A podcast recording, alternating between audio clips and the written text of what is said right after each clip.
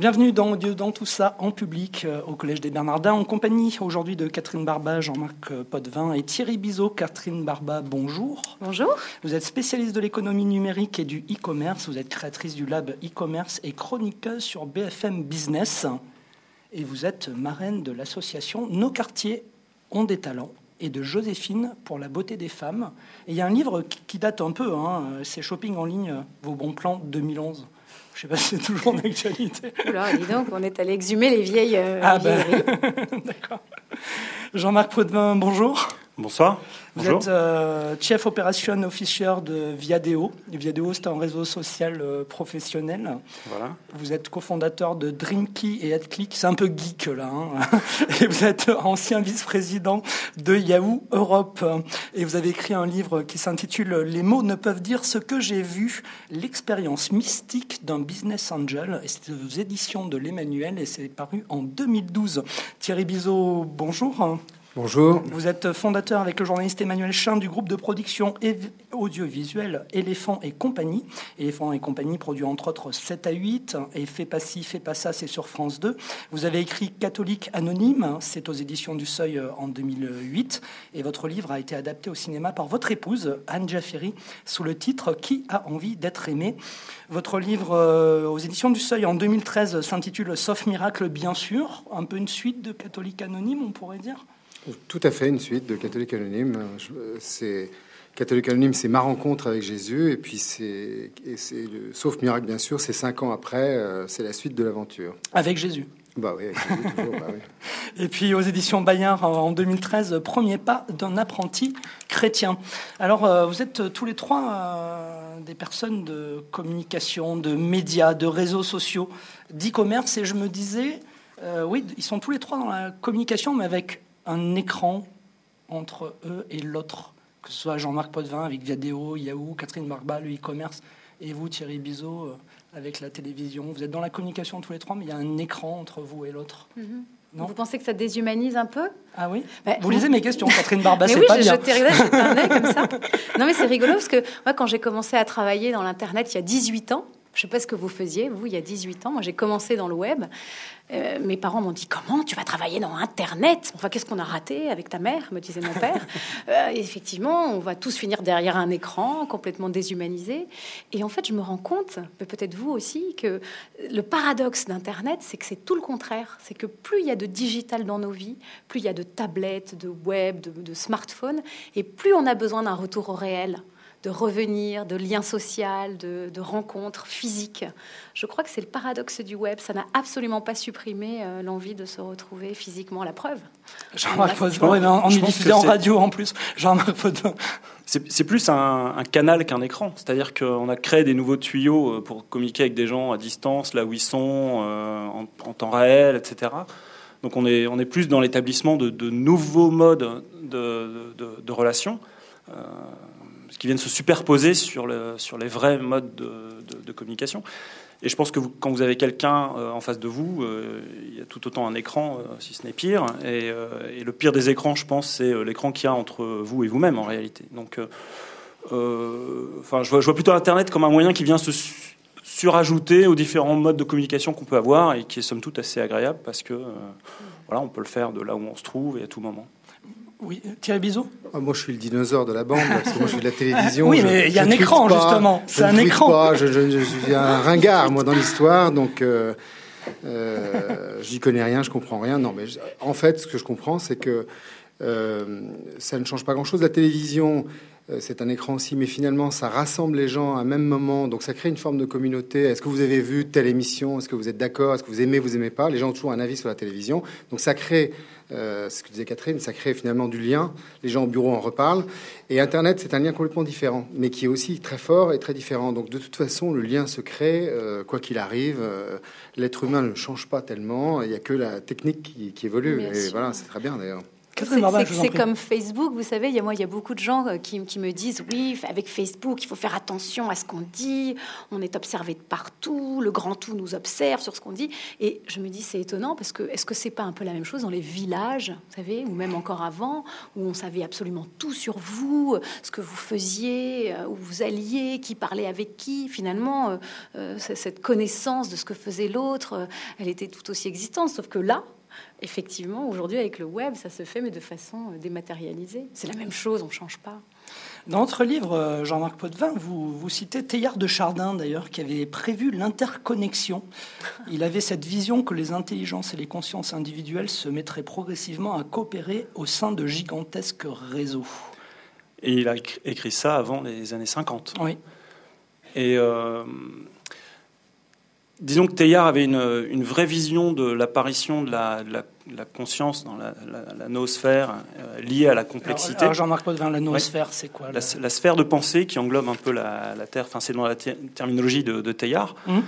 Et, euh, et, Teilhard voit l'œuvre de, l'Esprit Saint euh, qui vient quelque, quelque part faire en sorte que le monde évolue vers quelque chose à complexité croissante et à conscience croissante, un niveau de conscience croissant. C'est quoi un niveau de conscience croissant? C'est technique, attention. Ah ouais, c'est ça, j'essaie de comprendre. On est, plus conscient euh, de soi-même quand on est un homme que quand on est un animal, je pense, ou euh, qu'un animal quand il y a J'ai cru que vous alliez me dire quand on est une femme. Donc, euh, Donc voilà quoi. Et, et du coup, Teilhard, bah oui, enfin, je voit, le monde comme s'enroulant autour du, de, ce point final vers lequel on est attiré en devant de nous, qu'il appelle le Christ cosmique, le point oméga. Le point final. Le point final, le, le, oui, le euh, et, ça, ça c'est une vision du monde qui est dynamique, dans laquelle la création évolue de façon dynamique et euh, évolue à complexité croissante. Et cette complexité, elle vient par l'interconnexion des, individus, bien sûr. Mais il serait déçu, non, Théard de Chardin aujourd'hui? Pourquoi? Bah, Quand il verrait euh, ce que ça donne, euh, l'interconnexion entre les, les, uns et les autres. Mais on n'a rien fait encore, on n'a rien connecté encore vraiment. On en ah est, enfin, à, l'échelle de l'évolution, il s'est passé quoi? Il s'est passé 50 ans à tout casser depuis qu'on a. Nabila est arrivé quand même.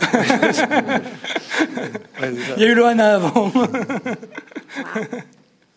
Donc c'est tout récent. je pense que cette vision-là, elle, est quand même à très long terme, à l'échelle de, l'évolution. Mais, vous le disiez, euh, vous le dites dans, votre livre, euh, Jean-Marc Potvin, euh, il, disait quel est le sens que l'on va donner justement à cette interconnexion. Quel est le sens? C'est bien d'avoir des écrans, des télévisions, du multicanal. La télévision se retrouve sur le web. C'est ça Qu'est-ce qu'on va en faire? Qu'est-ce qu'on va en faire? En fait, ça nous est donné, ça. C'est-à-dire que c'est euh, euh, collectivement comment on va utiliser ces outils-là et comment on va. Euh, vers quoi on va le diriger Et c'est complètement ouvert comme question, et c'est la, beauté de la chose. C'est ouvert, tout dépend comment fonctionne l'être humain, peut-être. C'est lui qui va l'utiliser au final. Donc, il l'utilise comment Comme un être humain? Oui, mais comme, comme chaque nouvelle invention. Euh, quand, j'imagine, quand ils ont inventé l'imprimerie, ils se sont dit, OK, on va pouvoir imprimer la Bible ou on va pouvoir imprimer My, Kampf. Quoi. Mmh. ça dépend ce qu'on en fait essentiellement de cette technologie en soi. Oui, à part que là, vous l'avez dit, on est interconnecté. C'est ce qui n'est pas la même chose que l'imprimerie. Oui, mais cette interconnexion, on en voit les effets aujourd'hui. C'est-à-dire qu'aujourd'hui, il y a des phénomènes de conscience de groupe qui se produisent. Si vous avez un crack boursier à un instant donné, à un endroit de la Terre, instantanément, dans la minute, il va y avoir des centaines de milliers de personnes qui vont réagir de la même manière, avec une émotion collective qui va être la même. S'il y a un avion qui s'écrase sur une tour à New York, instantanément, la planète va réagir avec la, même façon, enfin, de la même façon, avec la, Donc l'émotion universelle, c'est ça. On commence à voir apparaître l'émergence de euh, phénomènes de conscience collective, je pense. Alors c'est, ça va être très loin de, véritablement avoir ces, ces choses-là, mais on est en train de tisser les outils qui vont, euh, qui vont permettre ou, imposer, je ne sais pas, mais euh, aux, hommes d'avoir une, vraie conscience de groupe. De, conscience ou émotion Conscience ou émotion Sans doute les deux. Euh, sans doute les deux. L'émotion est plus évidente, notamment à travers la télé, mais l'image. L'image. Mmh. Catherine Barbin, vous êtes dans, dans, le e-commerce, vous. C'est bien le e-commerce, ça évite de voir les gens quand on achète quelque chose. Oh là là, c'est pas possible de voir les choses J'aime bien. vous avez raison. Moi, j'aime bien. Non, mais c'est comme ça qu'on voyait au début de l'e-commerce, qu'on voyait la vente en ligne. On pensait que ça serait un concurrent à la, vie réelle, alors qu'on s'est bien rendu compte, vous vous en êtes tous rendu compte, que rien ne remplace le plaisir de toucher, de voir, de sentir, de parler avec un vendeur, d'avoir un bon moment de partage. Mais si jamais j'ai une insomnie un mardi soir et je rêve d'acheter tout d'un coup, oh, j'ai besoin d'acheter, c'est pratique d'avoir cette boutique qui est chez moi, à portée de main. Donc en réalité, ça ne remplace pas. Ah, ça ne remplace absolument pas. C'est un euh, vecteur pour vous alors le Non, c'est complémentaire. C'est qu'aujourd'hui, ce qu'a apporté euh, ce grand digital dont on parle beaucoup, c'est que ça nous donne structurellement euh, le choix ça nous donne le choix et on a besoin de l'exprimer. J'ai envie d'acheter en ligne ou d'acheter en magasin. Euh, j'ai envie d'acheter sur un, Internet ou sur une tablette. J'ai envie de me faire livrer chez moi ou dans un point de vente.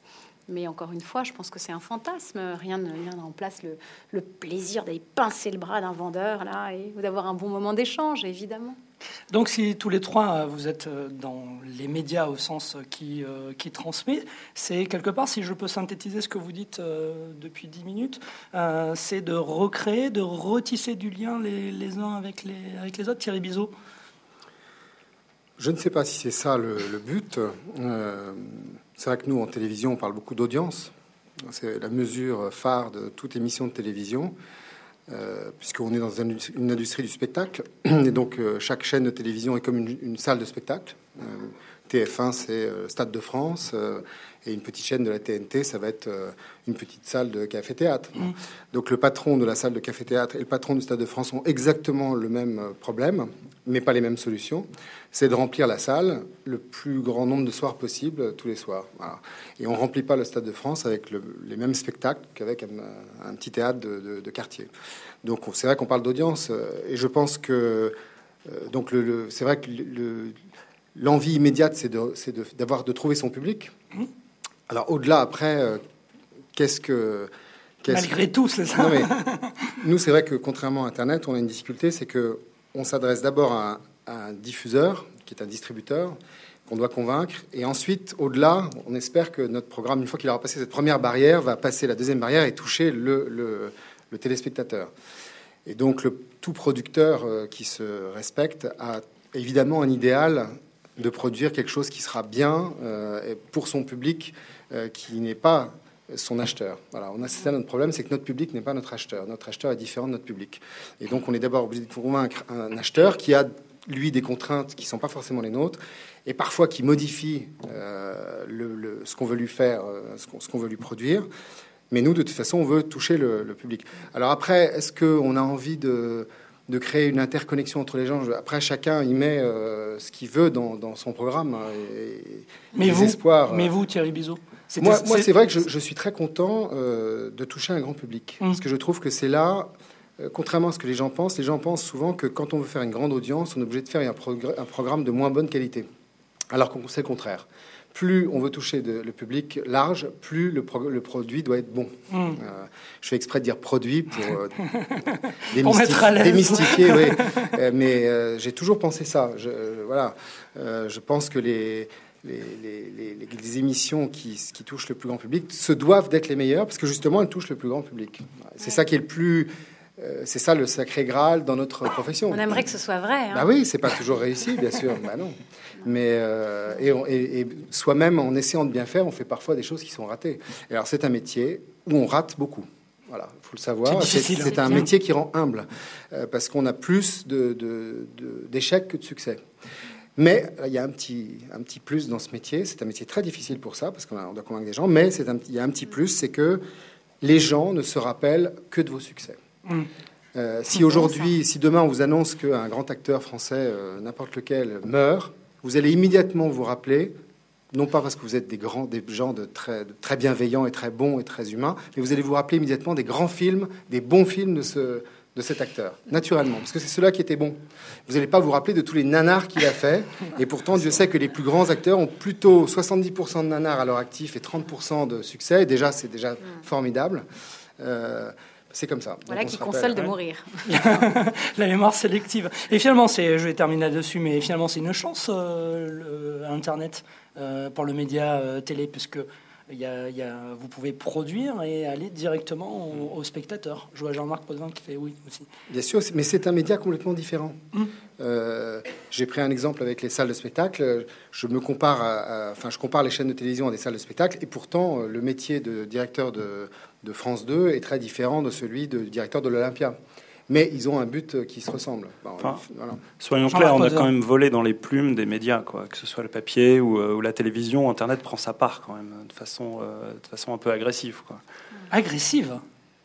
Pas, pas avec une, euh, une agressivité voulue, mais euh, prend, prend sa part, prend sa place. Quand vous voyez le nombre de millions d'heures de vidéos diffusées sur YouTube, etc., euh, cla- clairement, on empiète sur les, les médias euh, traditionnels. Oui, on parle de destruction de valeur d'un côté, de recréation de valeur de l'autre, et tout l'enjeu, c'est qu'il y ait plus de création euh, que de destruction. Ah, mais Aujourd'hui, il y a- aujourd'hui, il y a transformation. beaucoup plus de création parce que les gens regardent en moyenne, euh, on va dire, 3 heures par jour la télévision. et c- et ce- ces, ces heures consommées de la télévision n'ont pas bougé d'un iota depuis l'arrivée d'Internet. Elles ont même augmenté un petit peu. Alors c'est vrai que les jeunes la regardent un petit peu moins, euh, ils l'ont toujours regardé moins d'ailleurs que les gens plus âgés.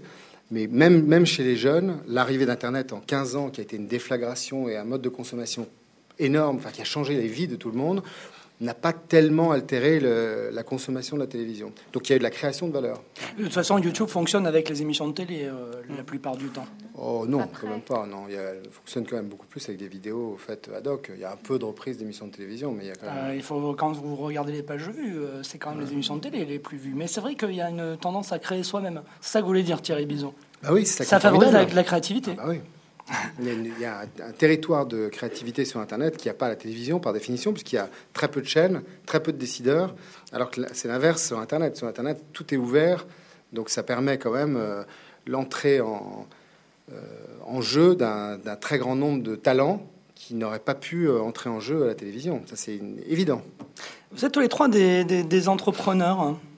Euh, c'est ce qui- ce qui m'était apparu euh, quand on m'a dit que je vous aurais tous les trois euh, ce soir dans, dans Et Dieu dans tout ça. Et je me suis dit, qu'est-ce qui vous motive euh, à entreprendre? Il y a une motivation quelque part, Catherine Barba.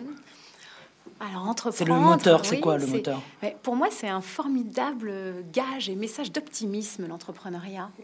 C'est Pour c'est gagner une beaucoup. façon de, optimiste dans, dans l'avenir. C'est de se dire qu'on n'est pas obligé de subir sa vie. Un patron pénible, une condition. On peut aussi. euh, Le pas, patron est pénible par définition, c'est ça? Non, mais on peut, on peut c'est c'est un message qui dit euh, j'entreprends parce que je crois que je peux changer les choses. Tu sais, aux États-Unis, quand on dit ça, ça a l'air normal. Oui, je veux, je veux changer le monde quelque part. En France, on est un peu ridicule quand on dit ça. Mais non, c'est vrai. J'ai confiance dans ma capacité à apporter du, mieux, euh, peut-être apporter de la valeur, des emplois. Euh, c'est une façon d'avoir prise sur les événements. Euh, je, vais souvent parler dans les écoles à des enfants de troisième dans le cadre de 100 000 entrepreneurs. Vous le faites peut-être aussi. Et, moi, j'aime bien partager ça. C'est des gamins, ils regardent et je leur dis, vous savez, on peut être salarié, on peut être fonctionnaire, mais il y a aussi une troisième voie, c'est qu'on peut entreprendre sa vie, quoi. Et, et vous avez d'entre les mains quelque chose d'extraordinaire pour le faire. Alors j'essaye de les faire parler parce que si je leur dis, on les perd, en cinq minutes, on les perd, hein, les, les 15 ans. Je pratique pas encore beaucoup, ma fille a 10 ans. Et j'essaye de- d'essayer de leur faire dire que le, le trésor qu'ils ont dans les mains, c'est leur santé. Ils sont en bonne santé. C'est quelque chose qu'on partage malheureusement pas tous. Et quand on est en bonne santé, on a peut-être un devoir, tu vois, de faire quelque chose. Donc moi, c'est un message d'optimisme. Et puis c'est pas grave de se planter, c'est pas grave l'échec. On en parlait tout à l'heure. C'est juste une, une partie de C'est hors l'aventure. antenne tout à l'heure. Mm. Oui, donc euh, voilà, moi je- j'entreprends. Je- si j'avais rencontré des entrepreneurs plus tôt dans ma vie, je serais devenue plus tôt entrepreneur. J'en ai rencontré tardivement et je leur dis merci parce que c'est eux qui m'ont donné envie, euh, par mimétisme, euh, de les copier, de faire pareil. Ou Je sais pas ce qui vous a donné envie d'entreprendre. Moi, c'est le, c'est la, créativité. Enfin, c'est effectivement la capacité de changer les choses, de se dire euh, tiens, il va, je vais transformer le monde, je vais transformer même mon monde ou le, truc que j'aime bien faire. Si j'ai 14 ans que je joue aux jeux vidéo, euh, j'ai envie de me dire mais tiens, si je pouvais interconnecter ce jeu vidéo ici avec tous les joueurs, euh, ça serait super.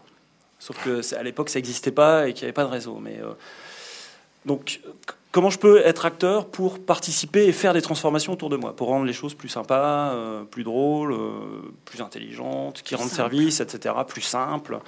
Donc c'est vraiment la capacité qu'on a d'aller euh, transformer le, le monde dans lequel on vit, je pense, à chacun à son échelle. Après, on va imaginer un nouveau service, par exemple, et on va se dire, bah oui, mais avec ce service-là, les gens vont pouvoir faire mieux ce qu'ils faisaient avant, ou le faire plus vite, ou le faire de façon plus agréable, etc.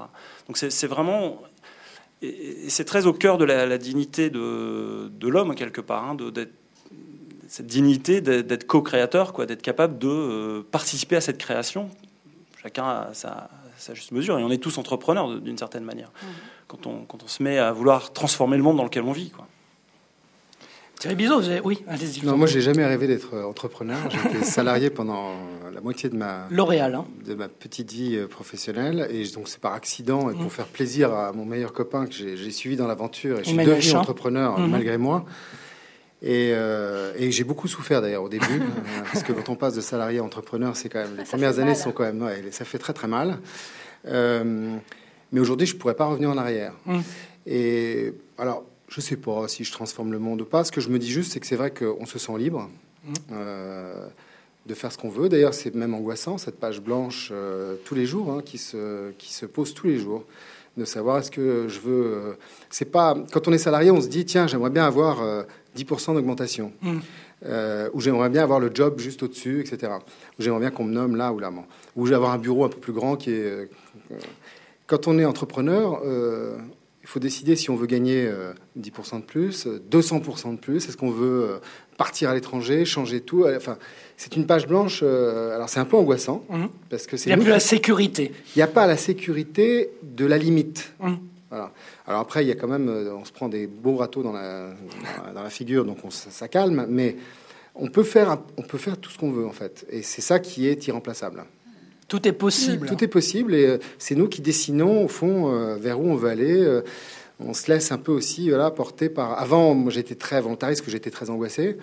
Et maintenant, je suis un peu moins angoissé et donc un peu plus à, voir que les choses, à prendre les, fruits quand ils se présentent, et à pas tirer dessus quand ils sont pas encore mûrs, et donc à essayer de, de, les prendre quand ils se présentent et, et les reconnaître. Voilà, monter dans les trains que je reconnais et pas essayer de prendre tous les trains en essayant de, angoisser à l'idée de manquer.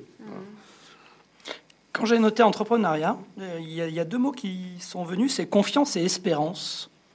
Ça m'est venu euh, en regardant vos différents profils à tous les trois. Catherine Barba. En mangeant une, des champignons hallucinogènes. il en consomme beaucoup. Ça, s'appelle l'Esprit Saint. Ah, c'est ça. c'est ça qu'on appelle l'Esprit Saint. Non, mais entrepreneuriat, euh, pour entreprendre, il faut avoir une confiance et une espérance. Mhm. Sinon, on reste salarié.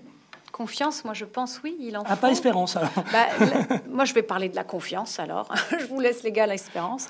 Euh, non, la confiance, moi je, c'est marrant ce que je me disais, comment ça se fait? Je crois que j'ai confiance en moi, dans le sens où j'ai pas peur de l'échec. Et, si je remonte la pelote et me dire euh, d'où ça vient, je me dis, c'est, euh, je, dois remercier mes parents pour ça. Je me dis, mes parents, du, du, plus loin que je me souvienne, ils m'ont regardé avec ce regard de bienveillance, quoi, et, qui disait, fais, trompe-toi, et on t'aimera quand même infiniment, même si tu te trompes, c'est pas grave. Et je me, je Mais tu prendras une rousse quand même. Hein tu prendras une rousse. D'ailleurs, maintenant, ma fille me dit Regarde, maman, j'ai eu 5 sur 20, t'es contente, je me suis trompée. Mais je me dis, ça m'a tricoté euh, ce regard-là de bienveillance, une confiance en moi qui fait que j'ai moins peur d'échouer. Et aujourd'hui que je suis maman, je mesure l'importance du regard que je porte sur ma fille, mais même que je porte sur vous, sur tout le monde. Je me dis, c'est cette bienveillance-là qui fait que les gens se sentent pas jugés et donc ils peuvent se dire, bah, si j'échoue, c'est pas grave, je peux me tromper et pas être quelqu'un de nul. Donc euh, la confiance, elle vient de loin et elle se, et elle, se, lit, elle se lit dans le mmh. regard des gens autour. Et moi, c'est ce regard que je veux porter sur les autres, parce qu'on a des trésors en nous. Il suffit qu'on soit regardé comme ça. Et vous laissiez l'espérance. Hein, euh, oui, Thierry Bisot. Non, mais c'est très vrai. Ce que Catherine vient de dire est très vrai. Oui, elle ne dit pas que des bêtises. Pour l'instant, elle avait dit un peu des bêtises. Bon, mais là, il faut marquer, le, marquer le moment. Et alors, vous laissiez aux, garçons l'espérance. Pourquoi je sais pas, Pourquoi mais... parce que ce sont des professionnels, des catholiques professionnels. Ils ont écrit des livres extraordinaires. Je pensais même qu'on allait faire la conférence en araméen. il faut qu'on révise encore là. Je pense que alors l'espérance, Jean-Marc Potvin, Thierry Bizot, je suis Catherine Barba. Hein. enfin, l'espérance, je la mets pas tellement sur le, sur le même plan que ces peurs, parce qu'on est, on est tous traversés par un certain nombre de peurs, chacun les siennes, je pense. Mmh. La peur de l'échec, euh, la peur de l'autre, la peur du conflit, la peur d'être insignifiant, je sais pas quoi. Donc c'est sûr que, quel que soit, enfin qu'on soit entrepreneur ou pas, de toute façon, dans, l'activité dans laquelle on, se lance, euh, ces peurs sont, sont des poisons. Euh, sont des poisons. Ça se fige. voilà, elles empêchent l'audace. Euh, enfin, donc, euh, et, on a tous à travailler sur ces peurs. Chacun, euh, je pense qu'on a chacun les siennes. Et, Et ça fait partie aussi de la, quête humaine, quelque part, de dire, OK, ces, peurs m'entravent, elles ne me rendent pas libre, parce que j'ose pas entreprendre, parce que j'ose pas prendre un risque, parce que je vais me sécuriser à outrance, etc. Donc ce, travail sur ses, sur ses propres peurs, il est, il est, fondamental dans la quête de, chaque homme, il me semble, entrepreneur ou pas. Et, euh, euh, et à un moment donné, la confiance et l'espérance, c'est des choses qui vont, entrer, qui vont entrer au jeu presque au niveau spirituel, parce que la confiance, pour moi, c'est lié à la foi, l'espérance et puis la charité. Enfin, on a, on a les trois vertus, euh, quelque part, qui sont liées à, trois vertus théologales, quoi. Et, c'est sûr que dans la, transformation personnelle dans laquelle on lutte contre nos propres peurs, la foi et ou l'espérance sont juste centrales. Hein. C'est des armes redoutables contre, contre nos peurs, nos doutes, euh, etc. Quoi. Donc, pas entreprendre euh, sans confiance et espérance, en fait. C'est ce que nous, vous nous dites, Jean-Marc Disons que ce que je dis surtout, c'est que la, la, la, foi qui permet la confiance et l'espérance sont des, sont des armes qui permettent d'être beaucoup plus serein euh, quand on entreprend des choses risquées, ou etc. Mm. Euh, me semble-t-il. Moi, ce qui est sûr, c'est être très pragmatique, c'est que depuis que j'ai rencontré Jésus, petit à petit et de façon absolument pas spectaculaire, euh, j'ai, je me suis rendu compte qu'effectivement, j'avais moins peur, déjà. Ça change tout dans la vie. Je rejoins ce que Jean-Marc. C'est-à-dire que euh, la peur vous sape votre confiance en vous. Hein. La confiance en vous, c'est comme si c'était un petit gaz euh, euh, contenu dans une petite fiole liquide et si elle se casse, elle s'évapore en un instant et on se retrouve complètement démuni alors qu'une minute avant, on était, on allait très bien, on avait plein de projets, plein d'espoir et plein de on avait confiance, et puis on n'a plus confiance, et en une seconde, on a tous éprouvé ça plein de fois dans notre vie, en une seconde, on n'est plus rien du tout. C'est quand même terrible. Alors c'est vrai que quand on se sent euh, épaulé ou quand on sent qu'on a... moi je parle pour moi, je ne peux, pas faire de généralité, mais le fait d'avoir fait cette rencontre personnelle euh, fait que tout d'un coup j'ai, disons, un ami dans la vie euh, qui ne me lâche pas et donc j'ai déjà ma confiance beaucoup plus forte. Et moi j'avais énormément peur euh, en faisant cette rencontre, j'ai freiné des cas de fer pour ne pas la faire, cette rencontre avec Jésus, mais je l'ai quand même faite. Euh, j'avais très peur que justement, en ayant confiance en moi, je devienne, euh, que je prenne la grosse tête, en gros, pour, mmh. pour dire les mmh. choses simplement, que je devienne un buvable, un gars qui a tellement confiance en lui, qui devient péremptoire. Et c'est en fait exactement l'inverse qui s'est passé. Plus j'ai confiance en moi grâce à Jésus, plus je me sens humble, parce que c'est pas moi qui ai chassé mes peurs, c'est Jésus. Euh, donc euh, je n'ai aucune vanité à, éprouver à ça, euh, que de l'humilité. Mais c'est vrai que le fait d'avoir confiance en soi vous donne quand même une capacité à aimer les autres, à, être bienveillant, à avoir de la joie aussi, et donc à vouloir la communiquer aux autres, sans aucun effort, c'est sans aucun mérite non plus d'ailleurs, hein, qui est absolument stupéfiante. Voilà, ça c'est vrai. Et pourtant, vous avez entrepris, euh, Thierry Bizot, vous avez quitté votre travail de salarié, vous étiez chez, euh, chez L'Oréal pour aller euh, sur M6, puis après chez Elephant Compagnie, vous avez monté donc la, boîte de, prod, de production, comme on pourrait dire, avec Emmanuel Chin. C'était avant de rencontrer Jésus ah oui, mais ça a été très dur d'ailleurs, hein, je vous l'ai dit. Hein. ça a été très très dur. Donc c'est pas, il n'y a pas de corrélation entre la confiance, l'espérance. Moi, j'ai toujours pensé pendant des années que j'étais globalement un trouillard et que donc justement je ne voulais pas prendre de risques, je voulais me sécuriser. bizarrement, professionnellement, je n'ai fait que des choix risqués. Euh, j'ai quitté L'Oréal au bout de 8 ans, ça se passait plutôt bien, pour aller à M6, à la télévision, je connaissais rien. J'ai quitté M6 pour monter une entreprise. Tout ça avant de faire la rencontre avec Jésus. Et je pense qu'en fait, j'ai fait aussi une psychothérapie pendant 10 ans, et je pense que tout ça, maintenant que je le regarde, c'était peut-être un chemin que je faisais de dépouillement de moi-même pour aller à la rencontre de, de Jésus c'est pas pour raconter une histoire plus belle qu'elle ne l'est. Hein. Euh, j'essaie de me trouver un petit mérite, alors que je sais que de toute façon c'est Jésus qui est venu me trouver. Non, mais sinon, ça veut peut-être dire qu'aussi dans l'acte d'entreprendre, il y a une petite dose d'inconscience et de folie. Bah oui, sans doute. On se pose pas trop de questions. C'est comme avant, avant d'avoir un enfant. Non, si on se demande trop, on n'en fait jamais. Exactement. Mais moi, je prends toujours cette image euh, pour les gens, parce que j'ai rencontré beaucoup de gens. Euh, grâce aux films, à mes livres, etc., en faisant des témoignages, qui, je sens qu'il y a une, disons, une, soif et une, de spiritualité chez tout le monde, ce qui est normal, mais pas forcément une soif de croire en Dieu, mais une soif de spiritualité qui n'est pas toujours adressé. Pour la sortie du film, on avait fait un sondage avec le Parisien qui, en demandant Qui aux gens est-ce que, vous croyez en- est-ce que vous croyez en Dieu? Bon, euh, C'est vrai, un sondage. Sur...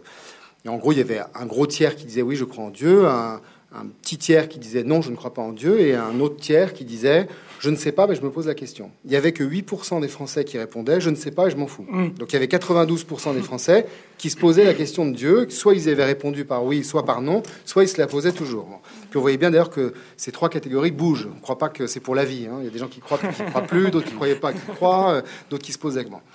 Et euh, donc il y a une soif chez les gens de spiritualité, il y a une demande il y a une- qui n'est pas toujours adressée. Euh, et, euh, et donc je, je- je me rends compte que les gens ont, ont besoin, ont envie euh, spontanément de croire en quelque chose de plus grand qu'eux, peu importe si c'est Dieu, mais qu'avant d'avoir envie de croire en cette chose, ils ont d'abord peur. Et je reprends l'image de, De que Catherine. disait Catherine, c'est-à-dire c'est exactement, moi je me souviens très bien euh, quand euh, j'avais pas encore d'enfant, j'ai eu ma première fille, avoir 27 ou 28 ans, d'ailleurs j'estimais que j'étais trop jeune, j'étais complètement paniqué à l'idée de- de- d'avoir cet enfant. Euh, et euh, je me souviens qu'avec les, les couples amis qui n'avaient pas d'enfants, on faisait la liste des bonnes raisons de ne pas en avoir, et de ne pas avoir d'enfants et d'avoir des enfants. Il n'y a que des raisons de ne pas en avoir. Ah oui, c'est clair. A soit des raisons clair. pratiques, du genre ça coûte cher, il va falloir changer de bagnole, on ira chez le pédiatre tous les jours, on devra prendre une babysitter. voilà, tout.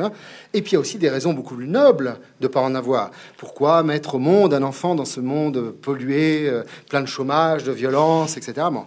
Et puis, euh, quand on cherche les raisons d'en avoir, ben, à part, ben, ça se fait, c'est dans la nature des choses, enfin, des espèces de raisons théoriques euh, de balle, il n'y a aucune raison. Bon. Finalement, l'enfant arrive, et puis du moment où il est là, pour ceux qui ont des enfants, le monde change, on ne peut même plus imaginer la vie euh, sans cet enfant. Et d'ailleurs, toutes les emmerdes qu'on avait prévues se présentent, Réalisent. se réalisent. Incroyable. Incroyable. C'est prophétique. Et bizarrement, euh, moi je me souviens, il y avait un truc qui me stressait, comme on est con, hein, on, on l'est à tous les âges heureusement.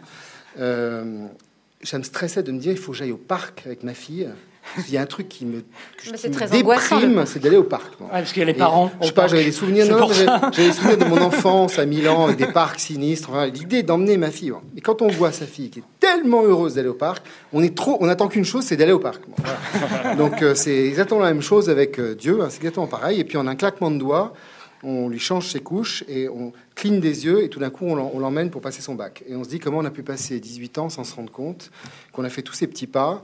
Et ben c'est pareil pour moi en tout cas, c'est exactement pareil avec ma rencontre avec Jésus. C'est je vous assure, hein, j'ai vraiment rien fait pour le rencontrer. J'ai même freiné, Alors freiné. pourquoi il t'a choisi enfin Ah bah ça, je Qu'est-ce sais que pas. ça veut Catherine dire Barba, oui, posez la Non, question. C'est vrai, je me dis. Très bonne question. Il a... Vous pouvez poser la, aussi, la on même aimerait question bien à- rencontrer à Jésus, Jean-Marc enfin. Potvin alors. Bah, écoute, Alors d'abord à je Thierry Bizot, puis. Jean-Marc Potvin après. je Thierry, une chose. Thierry Bizot, longtemps, je me suis posé cette question.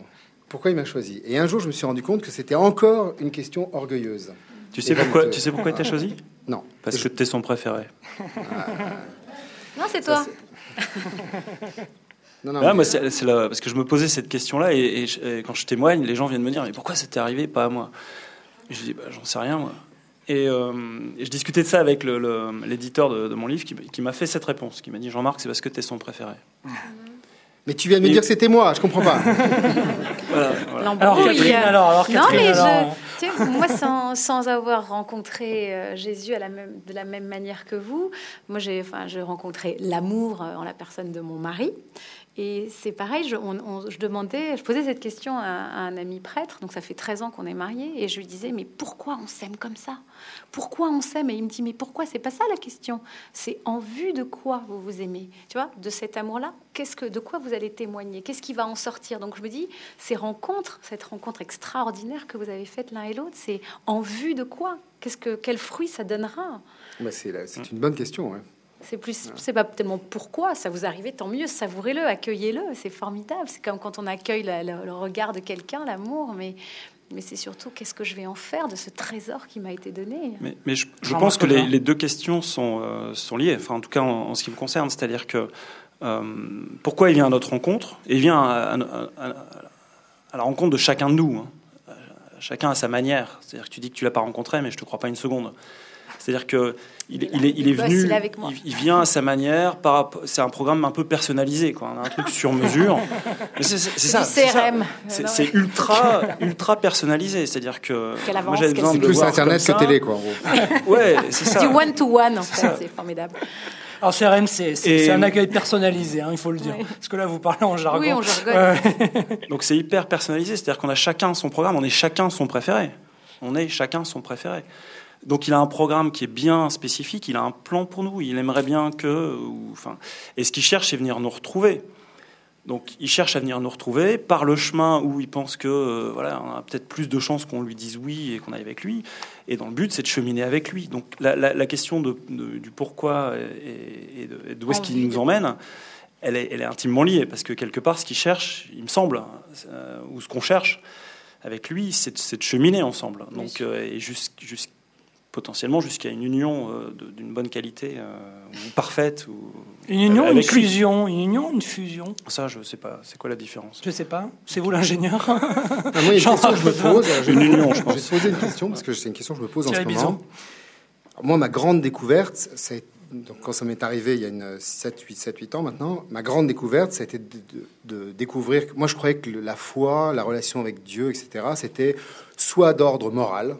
Il fallait être euh, un bon gars, euh, on allait au paradis, on était un mauvais gars, on allait à l'enfer, c'était un truc de morale.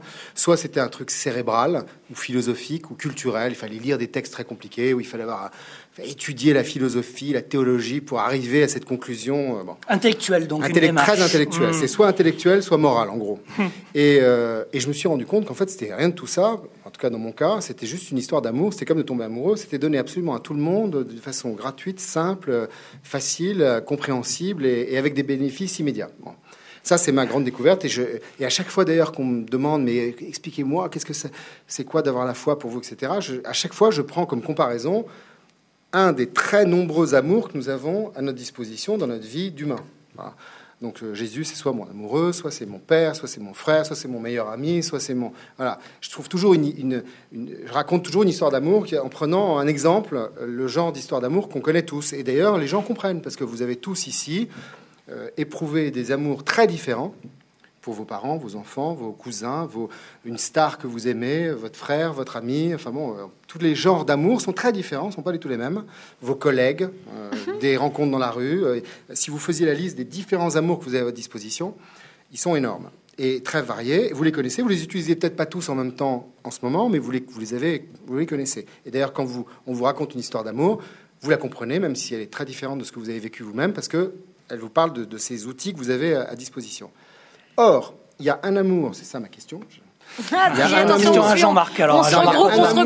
Il y a un amour assez extraordinaire qui est, celui, qui est donc celui qu'on peut avoir pour Dieu, cette relation qu'on peut avoir, qui n'est pas une relation intellectuelle donc ou morale, qui est une histoire d'amour. Extra-conjugal, vous avez dit Thierry. Et celle-là, bizarrement, alors autant tous ces autres amours, on les connaît et on les cherche. Si dans la rue on arrête les gens en disant est-ce que vous avez envie d'aimer ou d'être aimé, ils vous disent oui, même s'ils savent que c'est compliqué, que ça va pas être simple, que c'est risqué, qu'il y a des, conséquences, que parfois c'est douloureux, qu'on se met en risque quand on aime. Mais quand même, les gens ont envie d'aimer et d'être aimés, ils sont insuffisamment aimés et ils ont l'impression d'aimer insuffisamment. En revanche, quand vous leur dites mais est-ce que vous avez envie d'aimer Dieu? Alors là, faut voir. On va y réfléchir, peut-être plus tard, quand j'aurai besoin, etc. Donc, donc en gros, il y a, il y a une, pourquoi Dieu, tout en nous laissant libres, certes, ne nous a pas rendu plus facilement disponible cette, euh, cet accès à son amour. Puisqu'on voit bien voilà, le nombre de gens qui Ouais. disent ah, Catherine, J'aimerais bien euh, avoir l'impression de l'avoir rencontré plus que ça, etc. Bon. J'en sais rien. C'est toi, c'est toi le spécialiste. hein. Ah non, non, attends. Toi, il t'a parlé à toi. Ah oui, ah oui, oui, oui. Après Catherine Barba, ah oui, tout à fait. Il Ils ont vous a parlé. Le- Jean-Marc. Qu'est-ce qu'il vous a dit d'ailleurs Qu'est-ce qu'il vous, a vous le dites dans votre livre, donc je peux le. Je peux Attends, je, répondrai après, mais j'ai d'abord une question de Thierry. Ah, mais après, je Le- plus. le- parce que quand tu parles de ces différentes sortes d'amour et, de la façon dont on en parle finalement, parce que c'est que c'est compliqué de parler de l'amour. Co- comment je, je peux transmettre euh, l'impression que ça fait d'être euh, amoureux de sa femme ou d'être d'être uni à sa femme même, euh, euh, voilà. Co- Comment je peux expliquer ça? Je ne peux pas expliquer. C'est quelque chose qui peut se comprendre par l'expérience, mais peut difficilement, euh, dont on peut difficilement parler. Et du coup, je pense que radicalement, il nous manque les mots pour exprimer euh, l'amour du Seigneur. Donc, et c'est comme, enfin, et l'amour que lui-même peut, peut nous porter. Donc, je pense qu'on a effectivement un problème de communication de cet amour-là, de dire, euh, ok, ça veut dire quoi J'ai une relation extra-conjugale avec avec Jésus, tu vois Enfin, tu passes pour un fou quand tu dis ça. Enfin, c'est- C'est- pas Je ne toi, sais pas mais- qui est le fou mais- qui a dit ça, mais je Euh, j'aimerais pas le rencontrer. donc, donc essentiellement, on n'a pas les mots pour ça. On n'a pas les mots. Et, quand on regarde la, littérature mystique ou les, ou les, les, gens qui ont expérimenté euh, des, des, états d'union euh, avec ou des quasi-expériences de, Dieu, ils utilisent un, vocabulaire très, très osé. Hein. Marguerite Marie à la coque était prise pour une ère ottomane quand elle parlait de sa, de sa relation avec, avec Dieu, en disant mais, Tu peux pas dire des choses pareilles. Quoi. Relation charnelle. Hein. Oui, bien sûr. C'est pas que c'est pas pur esprit du tout. on est on est un tout. On est un, esprit et un corps. Donc euh, donc ça s'adresse à, l'être entier, euh, esprit plus corps. Mhm. Bien sûr, il y a une divinisation de la chair quelque part dans cette relation-là. Donc euh, et après du coup, comme c'est pas dans le vocabulaire de l'expérience de tous les jours, on n'a pas les mots. On n'a juste pas les mots pour pour exprimer ce truc. Donc on est obligé de prendre des images, de se référer à des expériences que tout le monde connaît, et, du coup d'utiliser un, vocabulaire détourné. Mais on a donc il y, a une difficulté de, base, il me semble, à, exprimer ce, qu'est l'amour du Seigneur. Moi, ce qui m'a le plus marqué dans, dans, la relation que j'ai pu avoir avec lui, toi tu disais c'était l'amour, enfin moi aussi, hein, mais euh, ce qui est très frappant, c'est que c'est aussi une personne, et que c'est une personne qui puisse rentrer en relation. Enfin, c'est quand il pense, c'est l'amour alors. Oui, mais mais et, par contre, du coup, je me rappelle plus de ta question. Euh. Ah, mais moi, oui. Jean-Marc. Et, après, je laisserai la. Je, pense que j'ai pas du tout répondu. Il voulait, la, il voulait la, recette de la, des champignons hallucinogènes. Parce qu'il y avait Catherine. Après, je laisserai la main à Catherine. Mais c'est Thierry Guido qui vous a posé euh, la question. Euh, Dieu vous a parlé. Vous en parlez dans votre dans votre livre. Oui. Les mots ne peuvent dire ce que j'ai vu, l'expérience mystique d'un business angels. Oui. Il, m'a parlé de, différentes manières. C'est-à-dire qu'il m'a parlé avec des mots, avec deux phrases en particulier, mais il m'a aussi parlé en m'enseignant directement une expérience qui m'a fait vivre. Donc, qui est, un moyen de, voilà, c'est un moyen de, communication dont on n'a pas l'habitude de, parler parce que euh, s'il me fait ressentir l'expérience euh, ah, mais il vous a parlé, euh, Jean-Marc Potvin, qu'est-ce qu'il vous a dit Vous en parlez dans votre livre, c'est pour ça que je me permets d'insister. Prenez le livre, on va retrouver. non, mais je les ai, je les ai, mais qu'est-ce qu'il vous... Non, mais il y a deux phrases. Oui, voilà, mais ce que, ce que je veux dire, c'est que dans, sa façon de communiquer, il n'y avait pas que, que ces mots-là. alors, c'était quoi les mots, Jean-Marc Venons-en, en fait. Non, il m'a juste. Merci, Catherine. Non, mais Merci, vrai, il m'a juste, parlé des, des, des, personnes consacrées qui étaient dans la salle autour de moi quand c'est arrivé, qui étaient des, des sœurs, hein, qui étaient en adoration devant le, Saint-Sacrement. Et il m'a dit Regarde, ce sont mes créatures, elles m'appartiennent. Il, il, faut, il faut que j'explique que sa présence était celle d'un roi. Donc, j'avais en face de moi euh, un roi. Et, euh, et ROY. ROY. Et c'était les créatures de, enfin, c'était ces créatures qui étaient là et qui effectivement lui appartenaient. Et ce roi était euh, uni à ces créatures dans un, dans un instant d'amour euh, parfait et sublime. Et ce qui est assez surprenant parce que c'est l'union de, de, du, du, créateur et de ses créatures. Donc, ce qui est l'union d'un dieu avec un homme. Enfin, c'est quelque chose de très étonnant. Et donc la phrase c'était "Regarde, ce sont mes créatures, elles m'appartiennent." Et j'ai eu une deuxième phrase qui était un peu plus euh, mystérieuse et qui m'a tourmenté pas mal, hein, qui était de dire Je te laisse voir, mais c'est pas pour toi. En gros, euh, tu as le droit de, regarder, mais euh, tu participes pas. Mais déjà, la première phrase est intrigante. Ces créatures m'appartiennent. C'était magnifique. Hein. Il y avait, il y avait aucun. Enfin, on a tous envie d'être ces créatures, parce que ça rend pleinement sujet.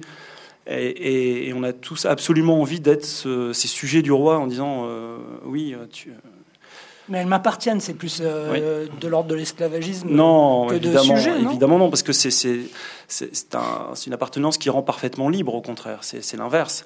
C'est-à-dire que plutôt que d'être esclave de soi-même, on préfère être, euh, être sujet de ce roi. C'est très... Euh, non, non, non, non. Non, mais esclave de soi-même ou esclave de notre, ça revient au même, on est esclave.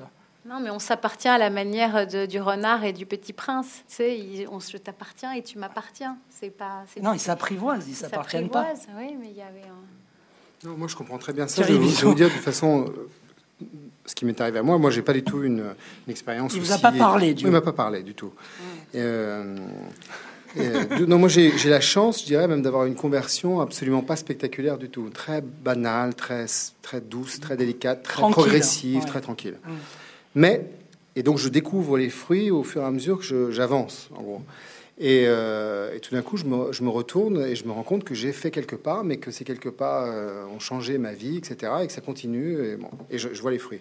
Un des fruits, ça, va dans le sens de Jean-Marc euh, de, ce que dit Jean-Marc. longtemps, même bah, avant que ça m'arrive, j'étais incapable de dire de moi-même que j'étais un homme. C'est-à-dire que j'étais un type. J'étais, j'étais, voilà, j'étais un type, mais j'étais pas un, un homme pour moi. C'était vraiment quelqu'un de, de, de, voilà, de très. fo- Je me faisais une image de l'homme. euh, Lino Ventura. voilà, Lino Ventura, exactement. Je voyais Lino Ventura, l'image qu'on se fait de Lino Ventura, c'est-à-dire une espèce de masse de, à la fois d'autorité et de bonté. Bon, un truc, alors que moi, je, je, me, je me sens comme une espèce de, à l'intérieur de moi-même, il y a un petit caniche mouillé qui tremble de peur. moi. Et donc, je, je- me disais, voilà, je, je ne serai jamais, je suis une imposture. Je me disais, le jour où ma femme se rendra compte de l'espèce de, de merdouille qu'elle a épousée, le jour où mes enfants, en grandissant, j'ai l'impression que mes enfants grandissaient, c'était comme la marée qui montait, il fallait que je grimpe sur les rochers pour avoir les pieds encore secs. Et je me voyais bien que j'allais pas pouvoir monter très longtemps. Je me suis dit, le jour où ils vont se rendre compte du truc, ça va être une catastrophe. Et parce que voilà, je me faisais l'idée de ce que c'est un homme, un truc inatteignable. Le, du jour où j'ai rencontré euh, Jésus, en fait, il m'a remis à ma place. Parce que je me comparais forcément, quand on essaie de savoir si on est un homme, on se compare aux autres. On trouve forcément des hommes beaucoup mieux. Euh, et en fait, il m'a remis à ma place. C'est-à-dire qu'il est devenu mon boss. Et je suis euh, de nouveau dans la foule, euh, dans la fosse, avec ces créatures, hein, pour reprendre l'image. Et je suis devenu un homme. C'est-à-dire qu'un homme, c'est rien de bien extraordinaire, en fait. C'est tout simple. Mais ça m'a ça m'a soulagé d'être devenu enfin un homme, euh, tout simplement, voilà, avec euh, toutes les faiblesses et les, les imperfections. Et donc, ce- C'est voilà. beau, hein C'est joli. Mais vous sentez appartenir, parce qu'on parlait de l'appartenance et on parlait de apprivoiser euh, Bah. d'appartenance. Quand vous aimez quelqu'un et que vous vous sentez aimé, vous appartenez et il vous appartient. Mhm. C'est euh, l'amour, ça fait partie. euh, enfin, c'est une des choses, une des composantes de l'amour. On s'appartient. Et cette appartenance, en même temps, est très particulière parce qu'elle doit être différente de la possession. Moi, je pense qu'on ne peut posséder personne. Euh, on ne possède rien déjà, de toute façon, pour commencer. Tout nous échappe et nous ne sommes là que de passage. Donc, euh, on est enfermé déjà 24 heures sur 24 dans un corps qu'on n'a pas choisi, qui pourrit sur pied et qui va bientôt mourir. Donc, euh, et donc voilà. Ami euh, poète, bonsoir.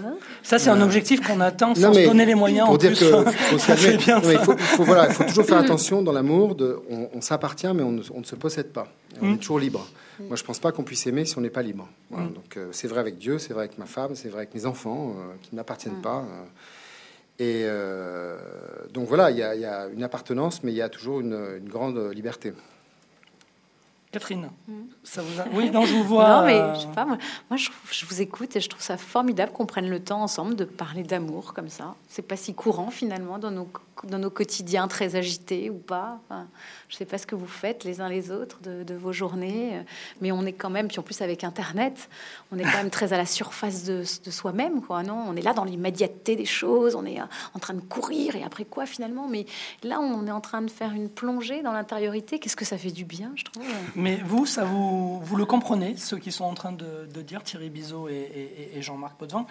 Euh, Jean-Marc Potvin, qui Dieu lui a parlé. On va revenir sur la deuxième phrase euh, d'ailleurs. Mais Ouais, peut-être qu'ils comprends, ont une capacité d'écoute, ce que nous autres, on n'a pas, mais qui suffirait d'être plus dans le silence et pour recevoir la même chose. Je pense que ça prend combien de temps on prend dans nos journées à mettre les mains comme ça et à dire, euh, enfin, à accueillir. Peut-être que vous étiez dans une posture d'accueil, et moi, je pense qu'on peut tous être dans cette posture d'accueil et recevoir, pour après ensuite aller se le donner aux, les uns aux autres. tu vois. Moi, j'ai pas eu ce genre de rencontre, mais j'ess- j'essaye de faire en sorte que chaque chacune de mes rencontres dans mes journées, du matin au soir, ça soit un vrai moment de, euh, connivence ou même de, communion. C'est ça, c'est cette phrase de Mère Teresa que j'ai tout le temps en tête, c'est euh, ne laissez jamais personne venir à vous et repartir sans être plus heureux.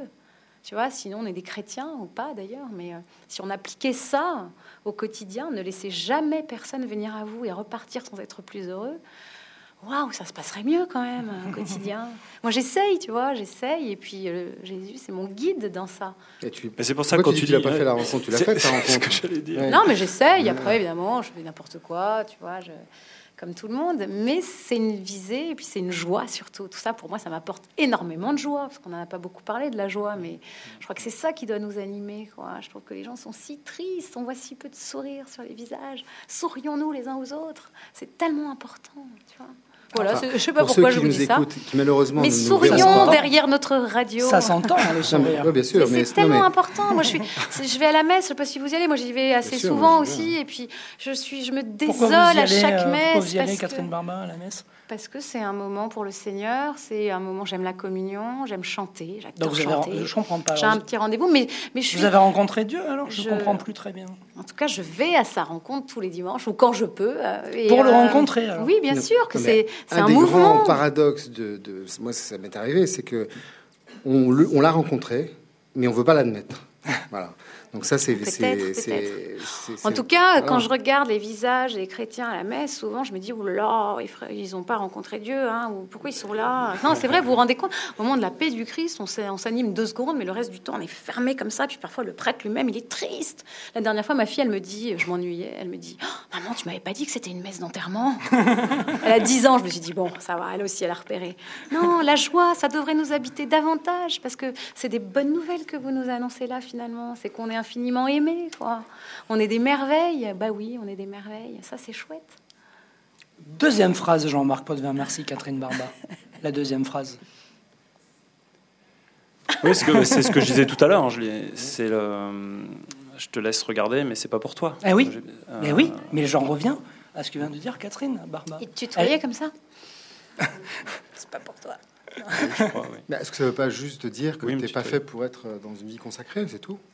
Il était marié déjà, hein, euh, Thierry Bison. oui, c'est ça. Bénédicte a dit bon, ça va maintenant. Quand ça, et alors Il était marié déjà. donc, euh, Oui, mais si c'est ça, c'est frustrant parce que le, le- ce qui me montrait là, c'est quand même le, le but ultime de chaque vie, quoi. Quelque part, c'est cette union, au, euh, cette union euh, au divin. Donc. euh, Oui, mais chacun la vit différemment dans son, dans, avec ses moyens et avec, ses, Hmm. avec, ses, avec là où il est et qui il est. Et donc, euh, toi, c'est pas ta façon de. Peut-être, Je pense, ça va être ça. hein. C'était pas une méchanceté en tout cas. peut-être. et pourtant, il y a une exclusion dans C'est pas pour toi. Ça peut être aussi, euh, Non, c'est- t'es pas moi, prêt, tu vois, euh, Non, c'est un- parce que au pour poursuivre. c'est un- guide, un chemin. C'est pas pour toi par là. euh, prends à droite plutôt qu'à la gauche. Ouais. C'est pas un GPS, pas ça, ça. Ah ouais, ça, sérieusement, je pense que Non, mais peut-être, moi je vois ça comme un, plutôt une invitation euh, positive. peut-être. C'est pas ton chemin. C'est- peut-être aussi, euh, tu, tu sais, euh, enfin, je, je sais, je sais pas si, si t'es garçon de ferme et tu travailles toute la journée euh, dans les champs et puis le soir tu donnes à manger au porc, etc. T'es un peu dégueulasse. Et tu vois une, une belle princesse arriver, elle dit bah tiens toi je voudrais t'épouser. Euh, ça va être quoi ton premier réflexe? Ça va être de dire attends il faut que j'aille prendre ma douche d'abord, je suis pas prêt quoi. Et, euh, et, et peut-être que c'est un peu cette histoire-là. C'est peut-être aussi, c'est pas pour toi parce que t'es pas, t'es, t'es pas prêt maintenant, quoi. Va d'abord prendre ta douche ou, euh, enfin. Ce sens de euh, l'hygiène t'honore. Tu vois ce que je veux dire Non, mais c'est ça que vous voulez mais- dire, Catherine Barba. Oui, excuse-moi pour l'image, Catherine. Jean-Marc. non, c'est bien. Oui. Oui.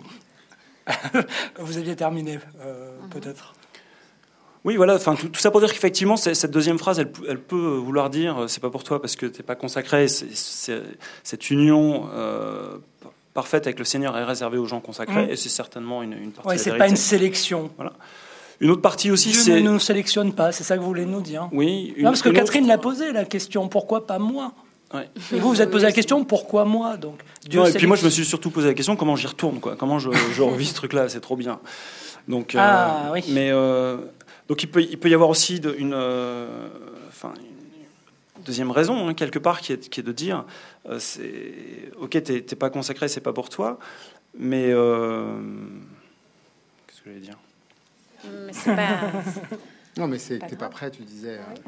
Ouais, c'est ça. Tout, tout simplement, il y a, un- il y a un- d'abord un travail à faire. Je me permets de te montrer quel est le but de ta vie. Hum Mais après, euh, ben, voilà, retour à la case départ. Et puis, euh, il y a, il y a peut-être un peu de chemin à faire quand même avant de, de- de- de pouvoir aspirer à ça, quoi.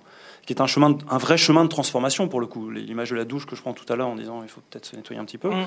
C'est peut-être ce chemin-là de, de, de, de- de- de préparation.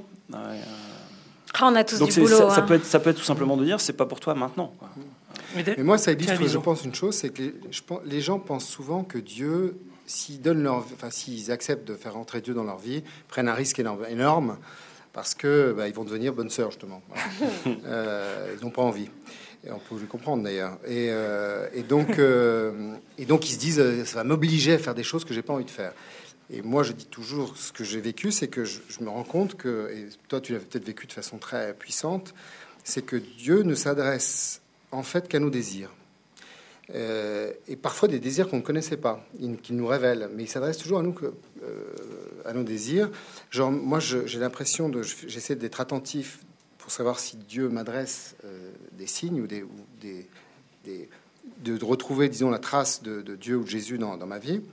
Et je me rends compte que quand j'essaye de, forcer les choses, je, je ne produis que des idées justement qui ne sont pas pour moi, et que en revanche, quand Jésus s'adresse à moi, c'est toujours sous forme d'une invitation qui m'a l'air toujours un peu bizarre, un peu biscornue. Je me dis, oh, c'est pas pour moi ce truc-là. Et donc je la mets de côté. Je commence par refuser l'invitation. Et euh, puis les, les jours passent et je me dis, ah, quand même, ça me tente assez ce truc-là. Je sais pas pourquoi. Et voilà, là, je sais que c'est que c'est Jésus. Quand c'est une obligation euh, combinatoire, c'est toujours quelque chose, ça vient pas de lui. Et puis très délicat, quoi. C'est toujours très délicat. C'est toujours, c'est comme quand on vous fait un, petit, un cadeau euh, à Noël. Je sais pas quoi, un oncle vous offre un truc et puis vous dites ah merci beaucoup. Vous dites oh, il s'est pas foulé. et puis euh, deux jours après, vous regardez, vous dites en fait ça me fait très plaisir ce cadeau. Je savais pas pourquoi. Et puis peu à peu, ça devient un cadeau, le meilleur cadeau que vous avez reçu de, la, de, la- de ce Noël. Voilà. Donc c'est toujours sous forme d'invitation et d'appel au désir. Donc euh, Jean-Marc avait peut-être besoin d'une vision. euh, Ouais, Jean-Marc parlait justement de douche tout à l'heure, et, et vous parlez dans votre, euh, dans, dans votre livre euh, Les Monopolières, ce que j'ai vu, l'expérience lu, mystique d'un business euh, angel. C'est vrai qu'il y a beaucoup de douches. c'est fou quand même. La, la- douche de miséricorde. Ouais, ça c'est Ah oui. voilà. c'est- Ça, la- vous l'avez vécu aussi, Thierry Oui, Vous l'a le dites pas aussi ouais. clairement dans Catholique Anonyme et, et dans. Mais euh, si, parce qu'il il parle, il parle des larmes, il parle de. Oui, mais il le dit, puis oui. Bien sûr, l'eau. Et dans Sauf Miracle, bien sûr. Il en parle, mais indirectement. Il en parle avec des, des mots un peu différents, je pense, mais que c'est- cette douche de miséricorde, moi je. en- Alors, en- disons d'abord, Jean-Marc Potvin, ce qu'est la douche de miséricorde. alors, c'est. Pour vous, hein. C'est la- c'est cette sensation tout d'un coup d'être euh, d'être aimé, mais de façon pff, voilà complète quoi, d'être pardonné, de se sentir bien et, et, et- et un peu sous, on, le, on le ressent sous forme d'une douche, c'est-à-dire de d'eau qui vient qui vient presque presque physiquement et d'a- et d'ailleurs qui fait pleurer quoi. Donc, Voilà, euh, c'est ça. Il y a- des, des- des larmes qui, euh, qui, qui viennent de grâce, hein, qui, qui sont, qui sont un- en tout cas ces larmes sont un signe devenu de la grâce, je pense. Parce que vous, vous êtes Et, au euh, top quand vous vous rencontrez. Vous l'avez pas dit là, mais vous êtes au, au- au top euh, euh, de, de- de la nette économie, comme, euh, comme on a dit. Vous avez, vous avez été président de, de, de, de- de Yahoo Europe. euh, et, Enfin, essentiellement, je suis au fond du trou, quoi. Parce que Attention, et- essen- si on- essentiellement, je, ve- je venais de, beaucoup trop travailler de façon quasi pathologique, de gagner un peu Ouais. d'argent et puis d'avoir voilà, d'avoir effectivement des, des- tout- le, le problème du succès, quoi. Enfin, qui Mmh. était à mon échelle, hein, c'est pas Mmh. non plus un, un immense succès, mais Non, mais c'est et, pas. euh, et, et d'être en permanence, du coup, euh, je, je pense que le succès est un piège, hein, un piège radical par rapport à, à cette quête essentielle de, de l'homme et de qui on est. Et, parce que ce, ce succès, il vous entraîne à l'extérieur de vous-même, il vous entraîne au toujours plus, il vous entraîne à croire que vous êtes la source de votre propre succès. Donc d'avoir un orgueil qui enfle, parce que évidemment, si j'y arrive, c'est parce que j'ai beaucoup travaillé, parce que je suis intelligent, parce que je suis créatif, parce que et pourtant, c'est la clé de- parce que je, je, je. Ouais, Ouais. mais euh, elle est. on en parlait en euh, début d'émission. on- Le jeu, c'est Oui. la clé de.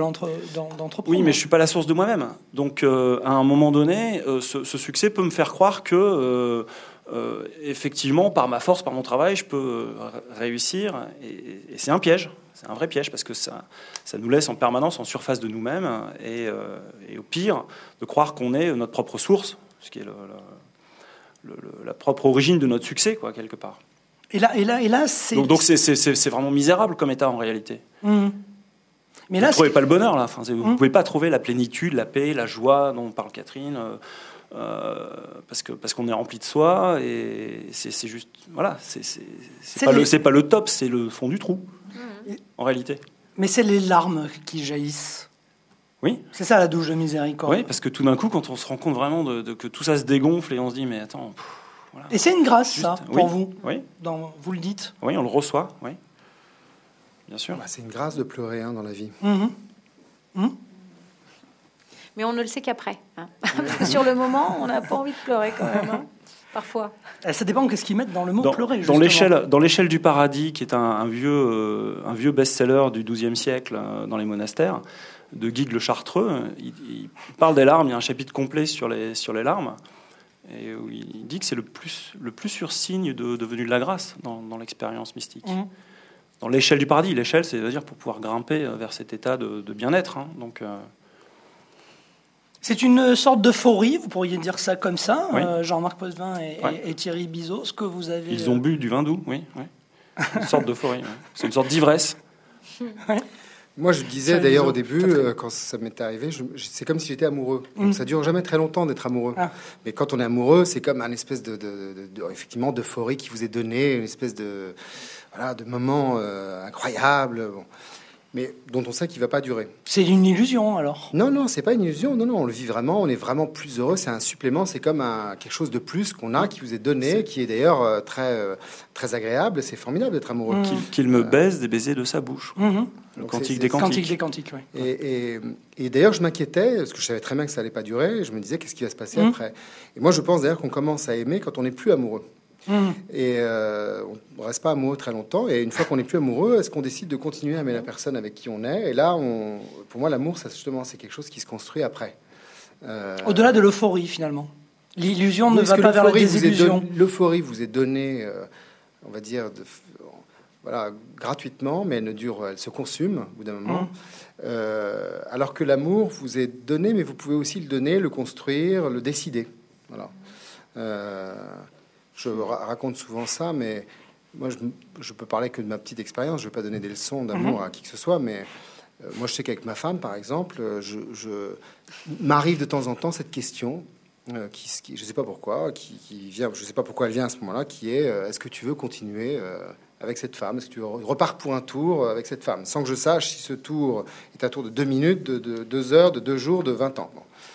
Alors je me pose la question, je me dis tiens, bah, après tout, c'est une bonne question. Est-ce que je, je suis content avec cette femme Est-ce que j'ai envie de continuer avec cette femme Jusqu'à présent, j'ai Le CDD est reconduit. Jusqu'à présent, j'ai toujours dit, bah, allez, je repars pour un tour.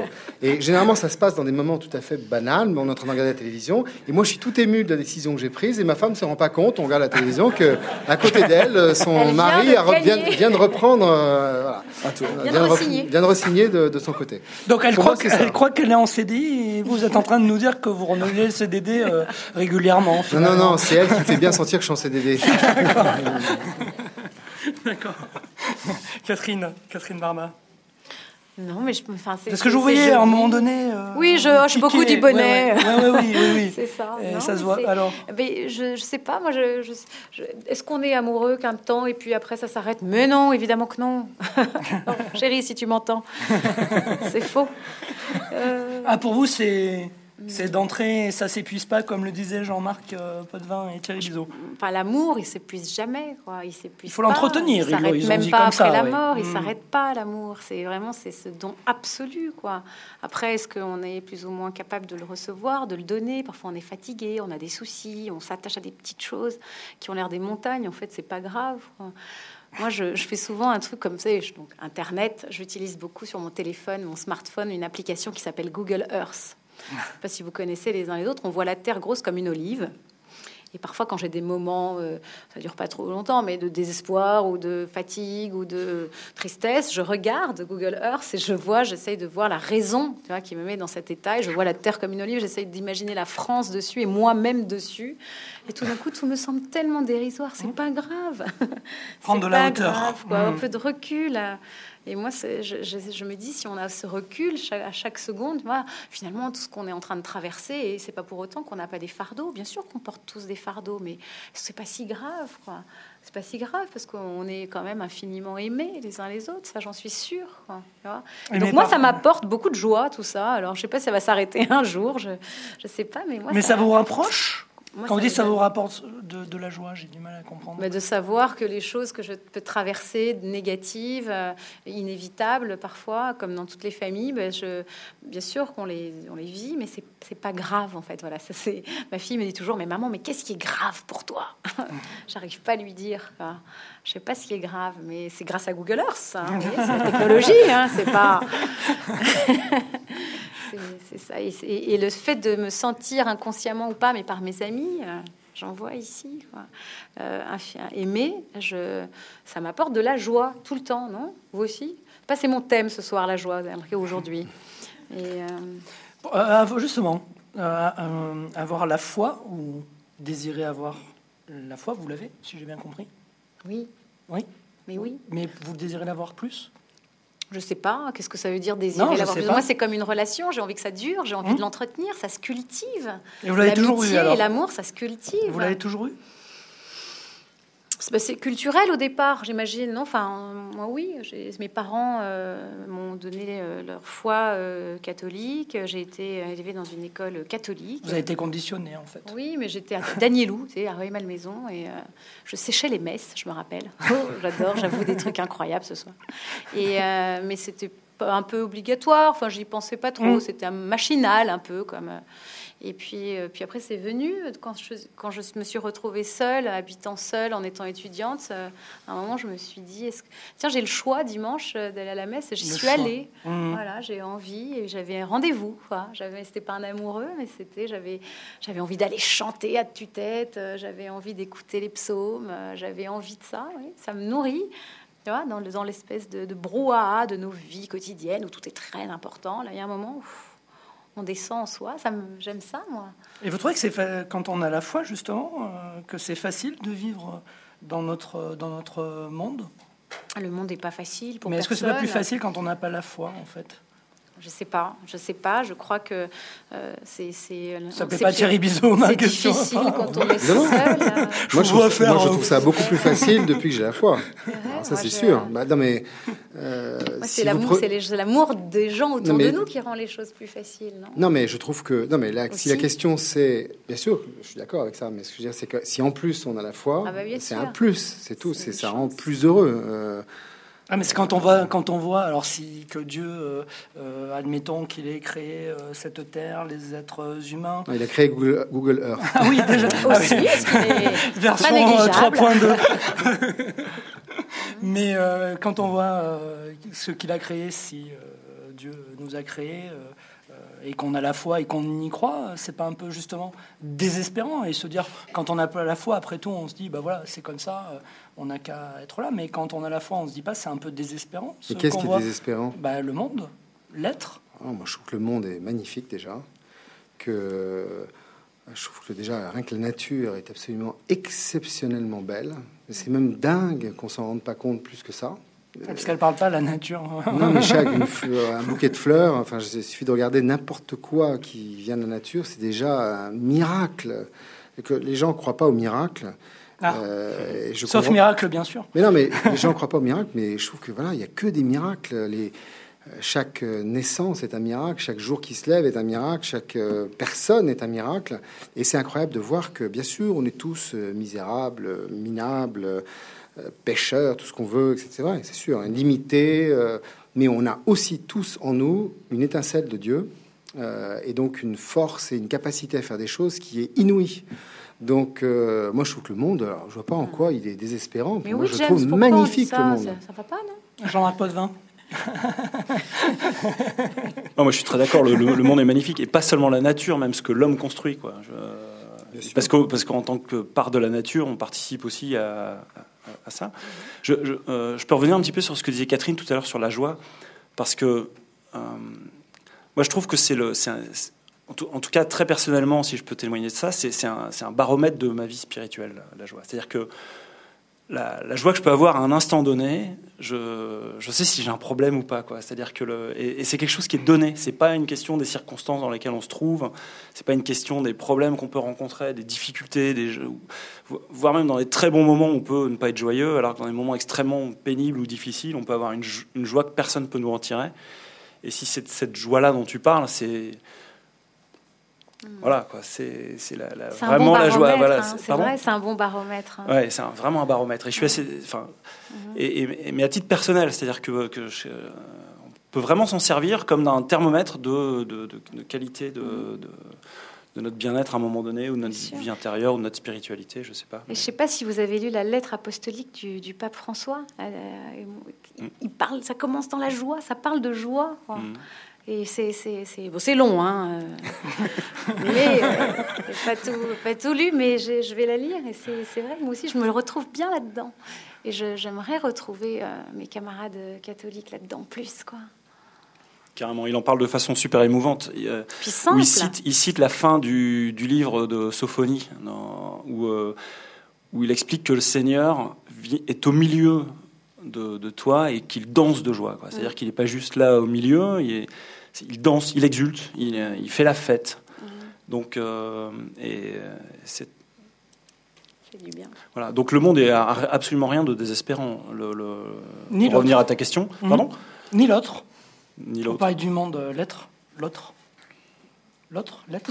Qu'est-ce qu'il dit L'autre, enfin celui qui n'est pas moi, l'autre. L'autre. Ah, L'autre, il est formidable aussi. Ah oui. Bah oui. Bon, ça dépend desquels. hein. Ah. On va faire une liste. Non, mais les, les râleurs, les grincheux, faut les éviter, c'est tout. hein. Moi, je crois que non, c'est vrai, c'est important. J'ai appris ça aux États-Unis. J'ai eu la chance de partir trois semaines récemment, un voyage euh, dans tous les États-Unis, et j'ai vu dans un- une entreprise un grand panneau. où Il y avait écrit euh, "Trouvez des gens qui vous rendent meilleur." Tu vois, Find Mm. people who make you better. Et je me suis dit, c'est vrai ça. Les autres, il faut couper. Les gens qui nous plombent, qui nous, qui nous paument notre énergie. Non, Ah, je croyais qu'il voilà. fallait accueillir, au contraire. Ah, mais les grincheux, quand même, c'est pénible.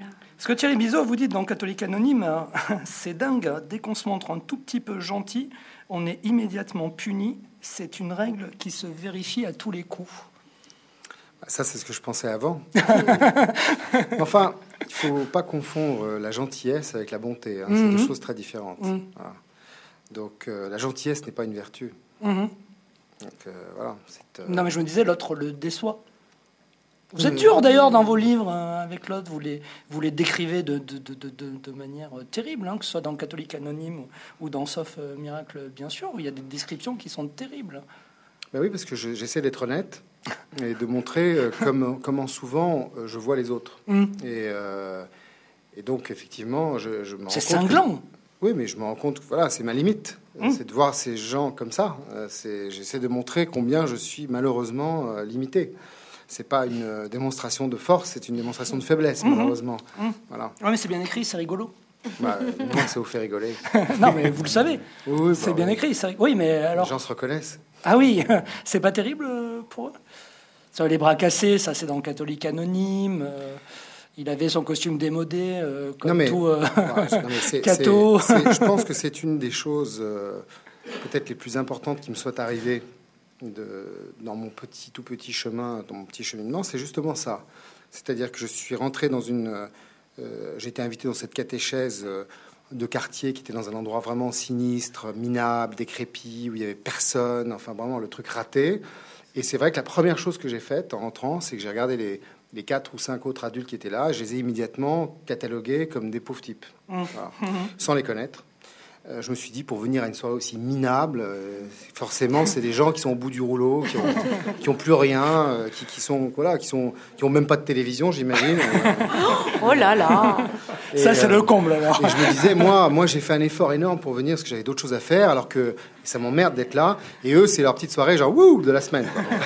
Et, euh, et donc je me suis dit, c'est bon, bah, c'est les bras cassés, c'est les pauvres types, etc. Et, et je me disais même, je veux dire, je me disais même, je suis- et en plus, je suis vraiment modeste parce que je leur montre pas la chance qu'ils ont de m'avoir. Comme nous ce soir, Thierry ben Bizot. voilà. Mais c'est vous dire l'état d'humilité dans lequel j'étais. Voilà. Euh, et ce que j'ai mis deux mois à comprendre, et qui vraiment été un des moments les plus importants de, de ce petit cheminement, c'est qu'au bout de deux mois, au moment de se quitter, j'ai tout d'un coup compris, vous savez, comme je suis lent et bête, j'ai tout à coup compris au bout de deux mois que ces pauvres types, ces bras cassés, ben, j'en étais un aussi. Et que personne ne m'avait forcé à venir, que moi aussi c'était ma petite soirée ouh de la semaine, et que j'étais pas, pas mieux qu'eux et peut-être moins bien qu'eux même, puisque moi je les avais jugés avec condescendance alors qu'eux ne m'avaient pas jugé. Voilà. Ça, ça a été peut-être la plus grande leçon, la première leçon D'humilité. que m'a donné euh, Jésus. D'humilité, ouais, j'ai eu un petit moment de, de- d'humilité. Ah, D'ailleurs, on pourrait, euh, on pourrait comparer humilité et lucidité, Mhm. hein, qui vont bien ensemble. C'est jamais des moments agréables, mais en revanche, après, ça vous donne un sentiment de bonheur euh, extraordinaire. Oui, parce que tous les deux, euh, vous en parlez. C'est, euh, on en parlait un petit peu, mais vous l'avez un petit peu euh, évacué. C'est, c'est- c'est une forme d'ego. Hmm. Et je disais tout à l'heure, pour entreprendre, il faut avoir, euh, faut avoir un certain, un certain euh, négo. Votre entreprise s'appelle euh, Catherine Barba Group. Donc oui, c'est ça, modestement. Votre, voilà. C'est Alain, Alain Flelou, ça. D'accord. Et euh, par exemple, Thierry Bizot, vous avez beaucoup écrit dans croire.com. truc très cato, là. Hein, croire.com. Ah oui, très cato alors, Catherine Marmin. Oui, bien sûr. Parce que, euh, et, vous dites finalement, vous avez quitté il n'y a pas très longtemps, hein, en 2013, euh, croire.com, parce que justement, euh, par rapport à votre ego, devenir la star des cathos, quoi, comme vous avez prédit Emmanuel Chin d'ailleurs. oui, oui, c'est que j'ai été très content de faire ce petit blog une fois par semaine, parce que ça me forçait un petit peu à mettre des mots de façon très simple hein, sur, sur mon cheminement donc j'étais content de le faire, mais c'est vrai que je, finalement, je me rendais compte que les gens qui mettaient des commentaires, souvent très gentils d'ailleurs, mais euh, finalement, je trouvais ça, ça me dérangeait de devenir un espèce de mini gourou à deux balles d'une mini communauté euh, virtuelle sur Internet, et qu'au fond, je n'aimais pas trop cette place de gars qu'on suit, alors que j'ai franchement aucune compétence, aucune, je faisais que partager mes petites découvertes euh, bien simples de la semaine. Mais à des cathos. À des cathos, c'est bon. Et finalement, peut-être votre livre au départ, et comme Jean-Marc euh, Potvin, ça s'adressait peut-être à des gens qui n'avaient pas la foi. Et moi, alors ça, c'était une de mes grandes déceptions, c'est quand j'écris Catholique Anonyme, hum. je me suis dit, il m'arrive un truc incroyable, j'ai envie de le faire partager aux gens qui n'ont pas la foi, donc mmh. pas aux catholiques qui vont à la messe, ils l'ont déjà. Mmh. Et donc je vais, j'ai même euh, ou pas. et donc euh, j'ai même dit, il faut qu'on mette roman sur le bouquin pour pas mmh. finir dans les, trucs de, religieux de la Fnac pour être pour être nul. Et en fait, le bouquin sort et puis je me rends compte au bout d'un certain temps que en fait à 95% c'est les cathos qui l'ont acheté. Pour une raison simple d'ailleurs, c'est qu'il y a écrit catholique dessus. Bon, je, suis, je suis con parce que si avant que cette histoire m'arrive, j'avais vu un bouquin d'un inconnu qui s'appelle catholique quelque chose, je me suis dit, c'est pas pour moi, c'est un, truc de catho. enfin, peu importe. Et donc, j'étais très déçu. Je me suis dit, j'ai raté mon coup. Et puis, en fait, je suis devenu moi-même un catholique pratiquant à ce moment-là. Je suis retourné à la messe et je me suis rendu compte qu'en fait, on avait besoin d'être converti tout le temps. Et que donc, même si les catholiques euh, achetaient mon livre, finalement, ils en avaient peut-être aussi besoin, autant que mhm. moi, j'en avais besoin de me reconvertir. Voilà. D'ailleurs, quand on a fait ce fameux sondage euh, pour demander aux gens s'ils croyaient en Dieu ou pas.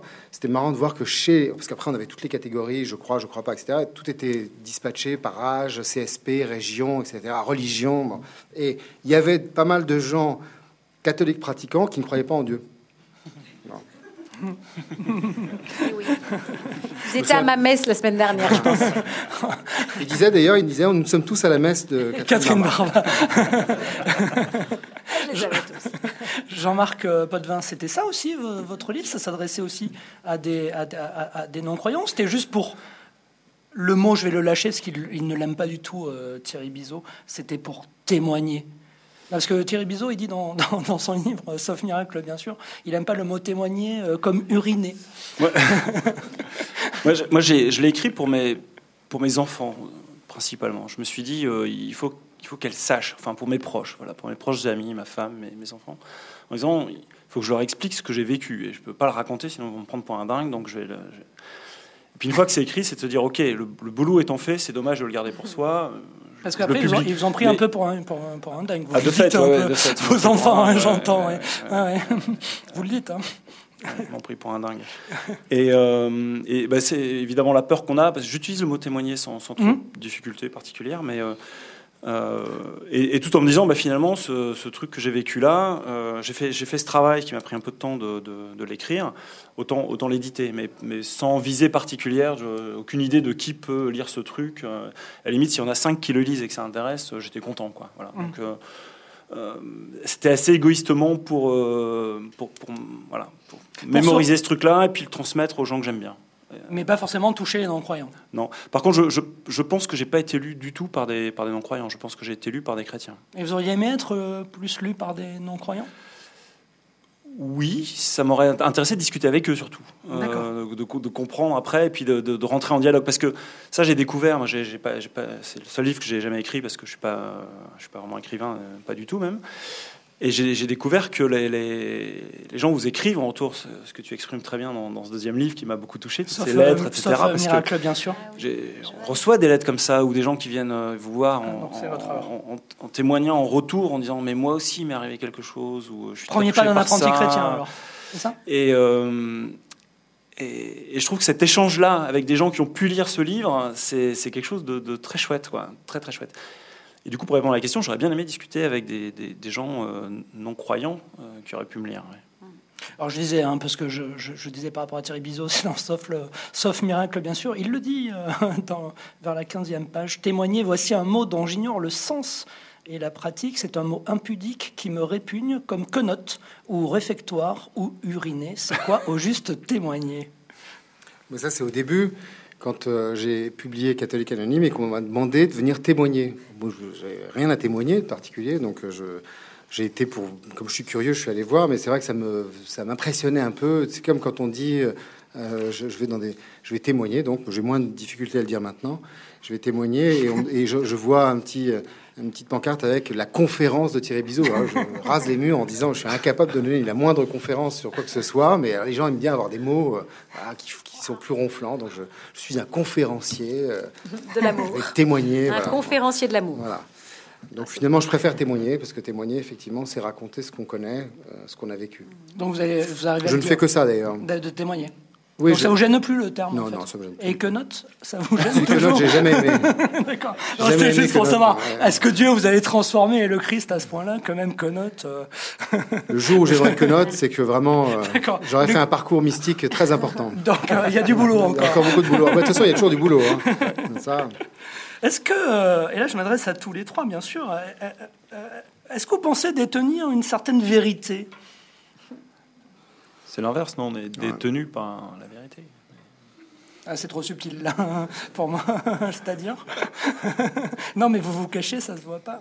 C'est-à-dire Est-ce que vous pensez détenir? Vous êtes détenu par une vérité, c'est ça que vous avez dit, Jean-Marc mais je comprends, c'est l'inverse. Oui, Oui, c'est l'inverse. oui, C'est-à-dire qu'une une fois que la, la- la- une fois que la vérité est apparue, après, elle vous lâche plus, quoi. C'est une que- vérité pour vous Oui, mais qui ne sûr. appartient pas.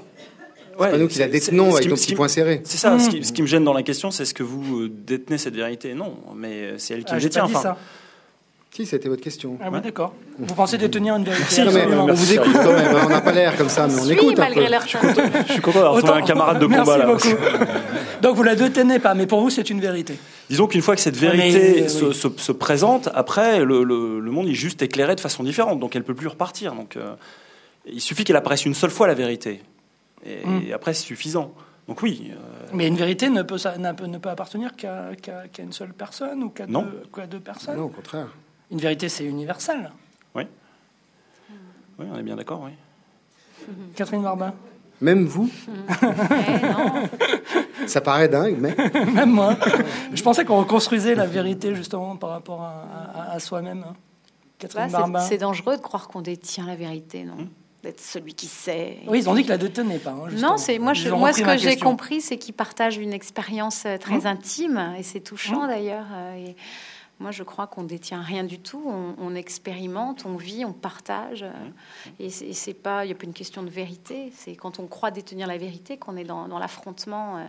euh, tu vois, dans des guerres, des choses épouvantables. Moi, je crois qu'il faut juste accueillir ce qu'on vit et puis en parler parce que ça fait du bien. C'est ça un bon libère. indicateur, quoi, de libère, dire quand ça fait du bien, on s'en fait et on en fait aux gens qui écoutent, tant mieux. Mais euh, non, Parce que je me demandais, est-ce que la, la vérité euh, peut reposer sur une croyance? Mhm. Est-ce que c'est une croyance?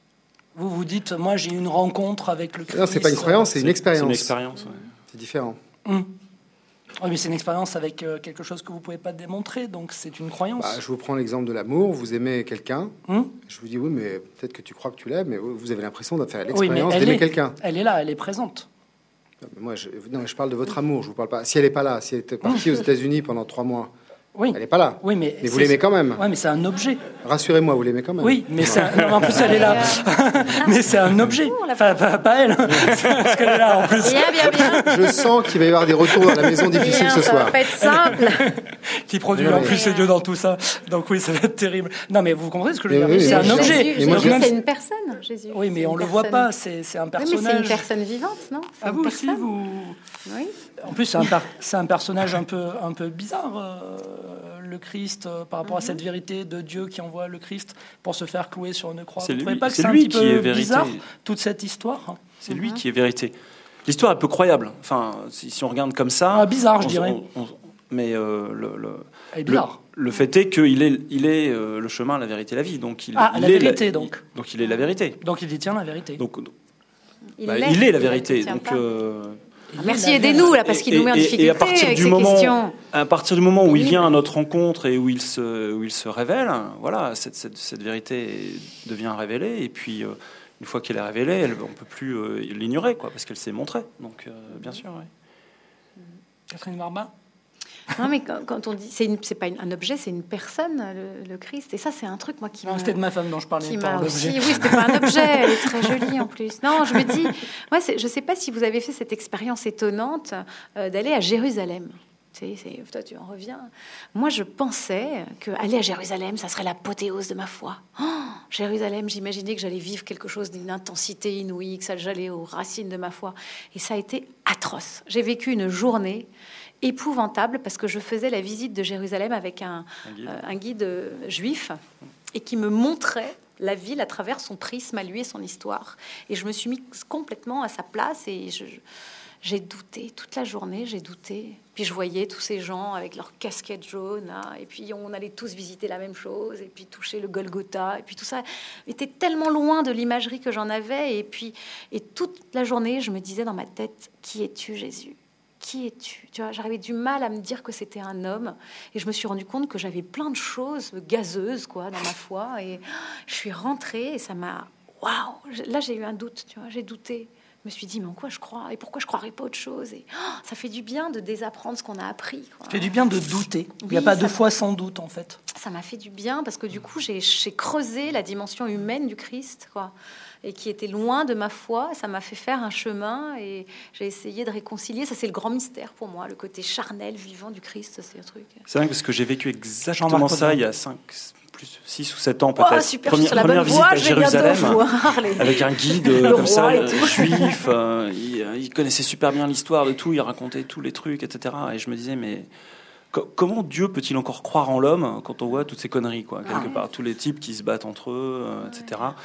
Ils sont, je, je sais plus combien de, de différentes religions à se, à se, à se battre pour euh, le Saint-Sépulcre. Ouais, c'est très, très petit. Euh, le Saint-Sépulcre, dont les, les musulmans ont la clé, et puis à l'intérieur, c'est des chapelles qui se, qui se battent. On se dit, mais comment Dieu peut-il encore avoir la foi quoi, euh, en l'homme? Et j'étais rentré de Jérusalem très perturbé. Ah, C'était aussi. avant d'avoir rencontré Jésus, ça. Ah, ah. Et, euh, There is hope. euh, non, Il y a non, de non, mais et il a fallu que j'y retourne parce que c'est vrai que ça m'avait. euh, ça m'a- ça Ah, pas mal. pas euh, aimé, mais ça, ça- je- j'y retournerai, bien sûr. Et il n'y a pas de foi sans doute, alors Pour terminer, pour conclure? Moi, je, je- je crois qu'on, quand on dit ça, on comprend mal ou on confond, il me semble-t-il, hein, le, le- le problème du questionnement et le problème du doute. Parce que euh, le doute, c'est un questionnement anxieux, quoi, quelque part. Donc, il peut très bien y avoir une foi sans doute. Le doute, c'est plutôt une attaque contre ma foi, et, ma foi, elle a le droit à, être questionnée. Je suis, je suis pas très clair là.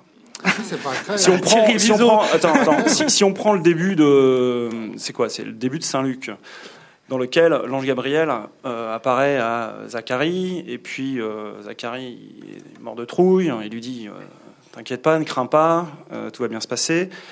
Il lui annonce un truc complètement improbable en disant tu vas avoir un fils alors que sa femme est très vieille. Et puis euh, il dit donne-moi un signe. Il doute, je te crois pas. Et résultat des courses, il prend deux baffes et il est muet, quoi. Il n'a plus le droit de parler. Et le même ange Gabriel, cinq minutes après, apparaît à Marie, une vierge. Elle a peur, enfin elle, a- elle craint plutôt, elle est en crainte. Il lui dit ne crains pas. Donc on a un parallèle incroyable entre les deux textes. hein. Ne crains pas. Et, euh, et Marie questionne. Elle dit mais comment, comment ça va se faire? Je ne connais pas d'homme. Et euh, voilà, elle questionne. Donc c'est la, la différence entre le, le questionnement et le doute. Et ça ne veut pas dire que Zac- Zacharie, enfin Zacharie, c'est un grand. euh, Mhm. non, c'est pas, pas une critique de Zacharie. C'est pas, pas. Je pense que j'aurais peut-être douté aussi à sa place. hein, mais euh, donc le doute, c'est plutôt euh, quelque chose qui vient attaquer euh, ma foi. Et, euh, Ouais, est-ce que tu es là il est- il est- et- et voilà, il faut lutter. Il faut lutter contre ce doute. Par contre, le questionnement, il est sain. Le questionnement, il est, il est- c'est la quête. c'est- Ça, ça permet le mouvement, ça permet de progresser dans sa foi. La foi, elle restera toujours obscure, certaine et obscure. Et cette obscurité fait que on questionne. Mais et le Christ en croix, il dit euh, Ok, pourquoi tu m'as abandonné? Il doute pas, il questionne. Où il je peux- affirme. Je peux pas croire un instant qu'il doute sais euh, pas, ouais. de sa foi. Quoi. Il affirme ou il Pourquoi une Mathieu a question abandonné? Il pose une question. Mhm. Il peut affirmer donc, aussi. donc, euh, il me semble que c'est le, le fondateur de la communauté de l'Emmanuel qui dit euh, crois, euh, crois en ta foi et doute de ton doute. Mhm. Tu vois, le, le- le doute, c'est une arme de l'adversaire. Et Donc munis-toi du bouclier de la foi et puis euh, lutte contre le doute. C'est c'est un trait de l'adversaire, le doute. Il- Moi, je sais pas si c'est du Barba. questionnement ou, de la, ou du doute, tu vois, mais parfois je me demande est-ce que ta foi, c'est une vraie foi ou est-ce que c'est une superstition? Ah, Enfin, ou une illusion. Oui, je me dis, tiens, pourquoi au-dessus de ton lit tu mets une croix et, et pas un fer à cheval? Et en fait, je me pose la question, tu vois, et puis en fait, je me dis, attends, la, la seule différence, en fait, c'est que le fer à cheval, il me demande pas de changer de vie, de changer mon cœur. tu vois. Alors que Jésus, il me demande de changer mon cœur tous les jours, d'être plus dans l'écoute, plus dans la bonté, dans l'attention, dans la gentillesse, euh, dans l'échange, alors que pas le fer à cheval. Donc je me dis, ouais, non, c'est pas de la superstition, je crois. Questionnement, doute, euh, Thierry Bizou Pour conclure. Non, je trouve que c'est la meilleure conclusion vient d'être donnée. Merci beaucoup. Son galant. Je suis d'accord.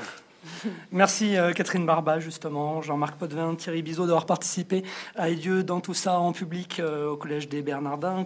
Catherine Barba, je rappelle que vous êtes spécialiste de l'économie numérique et du e-commerce, créatrice du lab e-commerce et chroniqueuse sur BFM euh, Business. Vous êtes marraine de l'association Nos quartiers ont des talents et de Joséphine pour la beauté des femmes. Jean-Marc Potvin, vous êtes COO de Viadeo, c'est un réseau social professionnel, et vous avez été ancien vice-président de Yahoo Europe. Euh, vous avez écrit Les mots ne peuvent dire ce que j'ai vu, l'expérience mystique d'un business angel, c'est aux éditions de l'Emmanuel, et c'est édité, c'est paru pardon, en 2012. Et Thierry Bizot, vous êtes euh, fondateur euh, avec Emmanuel Chan du groupe de production audiovisuelle Éléphant et compagnie. Vous produisez 7 à 8, Fais pas ci, fais pas ça. C'est une série sur France 2. Et vous avez écrit Catholique anonyme, sauf miracle bien sûr, et Premier pas d'un apprenti chrétien. C'est aux éditions Bayard et c'était en 2013. Merci. Merci. Merci. Bravo. Merci.